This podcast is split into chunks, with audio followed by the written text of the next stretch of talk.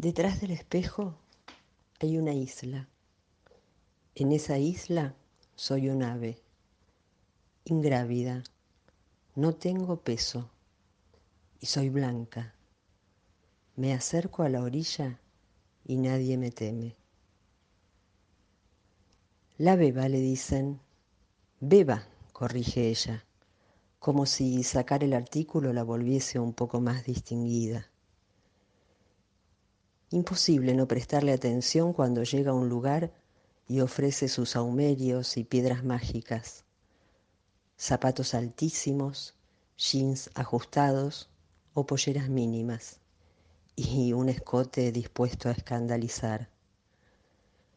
Irrumpe siempre con un paso de comedia.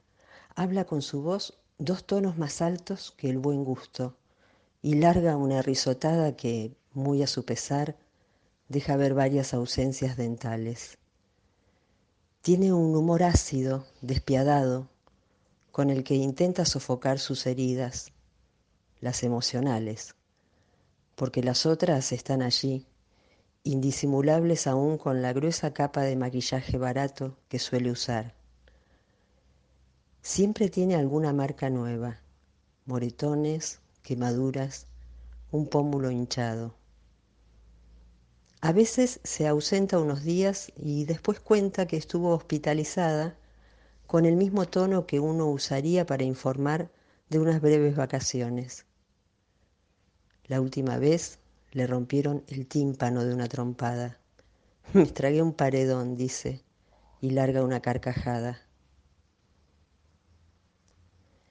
Ella da vueltas y vueltas, traza líneas como muros a su alrededor, circunvala recuerdos que se van enlazando, a veces suaves como cascadas frescas y otras, las más, feroces y destructivos como un incendio de un bosque, escribe ella y yo hago un bollito con el papel y lo tiro. Estoy mintiendo. ¿Cuándo tuve un recuerdo suave como cascada? Beba camina las calles vendiendo lo que pueda. En ocasiones bolsas, medias, saumerios. Y es obvio que en algunas esquinas, a ciertas horas, también vende cascarones de sí.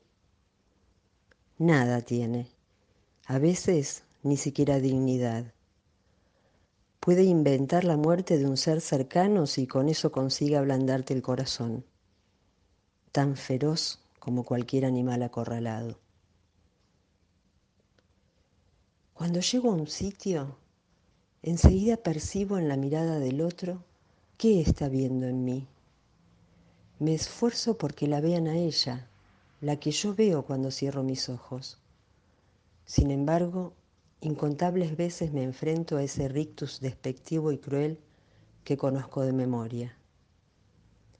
Vos te llamás Hugo, ¿me entendés? Hugo, vocifera mi viejo mientras me saca de la casa a las trompadas y me desgarra el vestidito que me cosí. Ahora estoy llena de sangre y barro en la vereda de tierra de la casilla, esquivando como puedo las patadas. Los gritos casi no me importan, ni la vista de los vecinos que se van amontonando y murmuran, pero no intervienen. Los golpes casi no me duelen. Me duele el llanto bajito de mi vieja a un costado, mi vieja que se tapa la cara, pero tampoco interviene. Cruzamos las miradas por un segundo y yo entiendo que me está diciendo, andate por favor, andate. Tengo 16 años y mucha rabia.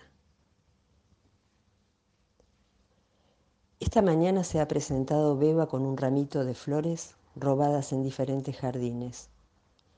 Ha armado un bouquet con una composición estética exquisita que ofrenda con una sonrisa apacible y la mirada limpia. Conmueve su belleza y ocupa todo el espacio. Solo cuatro segundos las miradas se decantan una en la otra, francas, profundas. Un instante de poesía, un breve lapso de humanidad, otro diseño del amor. Luego rompe el hechizo con una guarangada y se va. Ella se me aparece cada tanto en el espejo que yo quiero ver. Los senos suaves, delicados, el vientre plano, las formas femeninas que no tengo que explicar porque están allí naturalmente. Ella soy yo sin etiquetas, sin asombros, sin capas de maquillaje berreta disimulando un cuello demasiado ancho o un pómulo hinchado. Y sobre todo, sin un pene. ¿Tanto importa una sola parte de mi cuerpo? ¿Tanto como para vivir partida en dos y morir en el intento de una normalidad cotidiana? Cada día me lo tengo que armar desde cero. Cada pretensión de satisfacer un deseo cualquiera, una comida calentita, un amor, una cama limpia, en mí es una obscenidad y se me niega. Me saco las lágrimas de un manotazo. Respiro hondo. Me paro bien erguida frente al espejo. Respiro otra vez y miro directo a sus ojos, mis ojos. Nos clavo la mirada en esta que somos y no la bajo. Mi isla es arcilla colorada y jarilla, yuyos fuertes y sencillos dignos, hojitas que guardan agua y esperan, resisten, terrones para escribir lo que quiero que quede, lo que quiero dejar, vientos para que esfumen aquello que duele más. Mi isla es cualquier forma de ternura.